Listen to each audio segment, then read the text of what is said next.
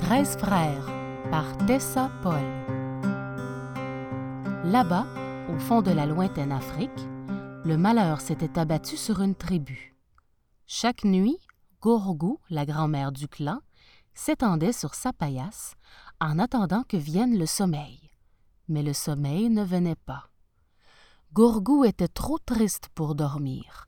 Elle ne pouvait que pleurer. Le vieux roi, son mari, était mort, ne laissant derrière lui que problèmes et discordes. Depuis sa mort, ses treize fils se disputaient violemment pour savoir qui deviendrait le nouveau roi. Et Gourgou pleurait et pleurait encore. On avait pourtant demandé conseil aux anciens de la tribu le sorcier avait lancé ses osselets magiques, on avait observé la position de la lune et des étoiles. Tous ces signes donnaient la même réponse.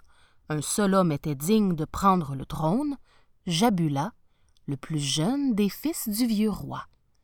Mais les douze frères de Jabula étaient furieux et jaloux. Ils ne voulaient pas écouter les anciens, ni suivre les présages et un soir, ils avaient enlevé Jabula et l'avaient emmené dans les collines. Ils avaient jeté dans une caverne et avaient décidé de le laisser mourir de faim.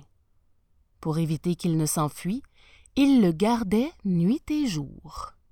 Depuis lors, Gorgou pleurait encore plus. Ses douze mauvais fils refusaient de rentrer au village, mais nul n'osait les affronter, car c'étaient les guerriers les plus jeunes et les plus forts de la tribu. Cette nuit-là, comme toutes les autres nuits, Gorogou ne pouvait pas dormir. Soudain, elle entendit quelqu'un marcher dans sa case. Qui est-ce s'écria-t-elle. N'aie pas peur, grand-mère. Ce n'est que moi, Tombi. Tombi était une grande et belle jeune fille, et elle était amoureuse de Jabula. Écoute-moi, Gorgou, reprit Tombi. Je veux que Jabula revienne au village. J'en ai assez de voir notre tribu si malheureuse. J'en ai assez de la sécheresse. Depuis que le vieux roi est mort, il ne pleut plus. Et je sais pourquoi. J'ai entendu les oiseaux dire aux nuages de s'éloigner tant que Jabula ne serait pas roi. Moi aussi j'en ai assez, mon enfant. Mais que pouvons-nous faire? J'ai une idée, Gorgou. Je peux pas te dire ce que c'est, mais je veux que tu me donnes ta bénédiction. Garde ton secret, mon enfant, et sois sans crainte. Ce que tu feras sera bien. Tombi était aussi une jeune fille très intelligente et courageuse, descendante d'une longue lignée de vaillants guerriers. Toutes les filles de la tribu l'admiraient et étaient prêtes à l'aider à retrouver Jabula. En sortant de la case de Gorgou, Tombi les appela toutes. Silencieusement, elles se rassemblèrent près de l'enclos du bétail. Là, au clair de lune, elles entreprirent un bien étrange travail. Elles se couvrirent le corps de curieuses marques blanches. Elles revêtirent des pagnes faits de plumes et cachèrent leurs visages derrière des masques effrayants. Une fois prêtes, elles se glissèrent à pas de panthère entre les hautes herbes, vers les collines, jusqu'à la caverne où Jabula était enfermée. Arrivées à l'entrée de la grotte, les filles formèrent un cercle autour de Tombi. L'aube grise se levait. Soudain, un cri à vous glacer le sang retentit. Aussitôt les douze mauvais fils s'éveillèrent en sursaut et saisirent leurs lances. Une voix inquiétante lança alors depuis l'ouverture de la grotte. Sortez, bande de lâches. Vous qui avez besoin d'être douze pour garder un seul homme. Sortez donc et nous verrons si vous avez le courage de vous battre. Qu'est-ce que c'est?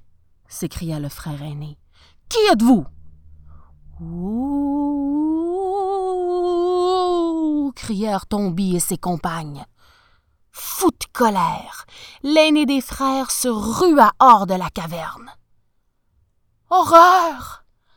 Là, devant lui, dans la brume, il voyait seulement de monstrueux visages, des os blancs et des plumes. Terrifié, le garçon hurla à ses frères de le rejoindre. Mais ils avaient trop peur pour l'aider. C'est à peine si, se cachant les uns derrière les autres, ils se montrèrent le bout du nez. Tombi et ses compagnes gesticulaient en lançant des cris effroyables. Les guerriers étaient muets de frayeur. Quelles étaient ces créatures surnaturelles? Peut-être des mauvais génies qu'ils avaient offensés en enlevant Jabula. Mieux valait ne pas les affronter. Sans plus attendre, les hommes jetèrent leurs lances, prirent leurs jambes à leur cou et disparurent à tout jamais dans les collines. Les filles de la tribu riaient aux éclats de joie et de fierté. Elles avaient à elles seules fait fuir ces fiers guerriers comme des lapins. Pendant ce temps, Tombi avait pénétré dans la caverne et défait les liens de Jabula. Il était si pâle, si maigre, mais il était vivant. Les deux amoureux s'embrassèrent tendrement.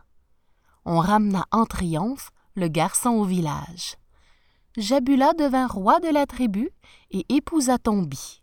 De ce jour-là, les oiseaux se remirent à chanter et la pluie remplit à nouveau les puits du village. Quant à Gorgou, elle cessa de pleurer la nuit.